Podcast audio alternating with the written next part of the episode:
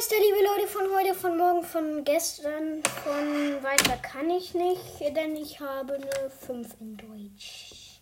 Aber das wird nicht zur Sache, denn heute ist mir was richtig krasses passiert. Also, ich war, ihr kennt ja alle Angela Merkel, ne? Die Kanzlerin von Deutschland, Angela Merkel, ich denke mal, die kennt ihr.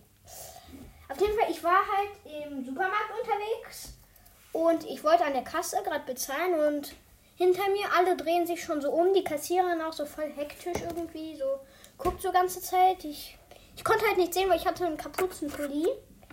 Und ja, alle gucken so, ich guck, ich, ich finde es halt mega irgendwie komisch. Ähm, und ja, auf jeden Fall, erst will ich gar nicht gucken, also ja, weil ich hobbylos bin. Ähm, dann, aber alle gucken so, dann denke ich mir, da muss was krasses sein.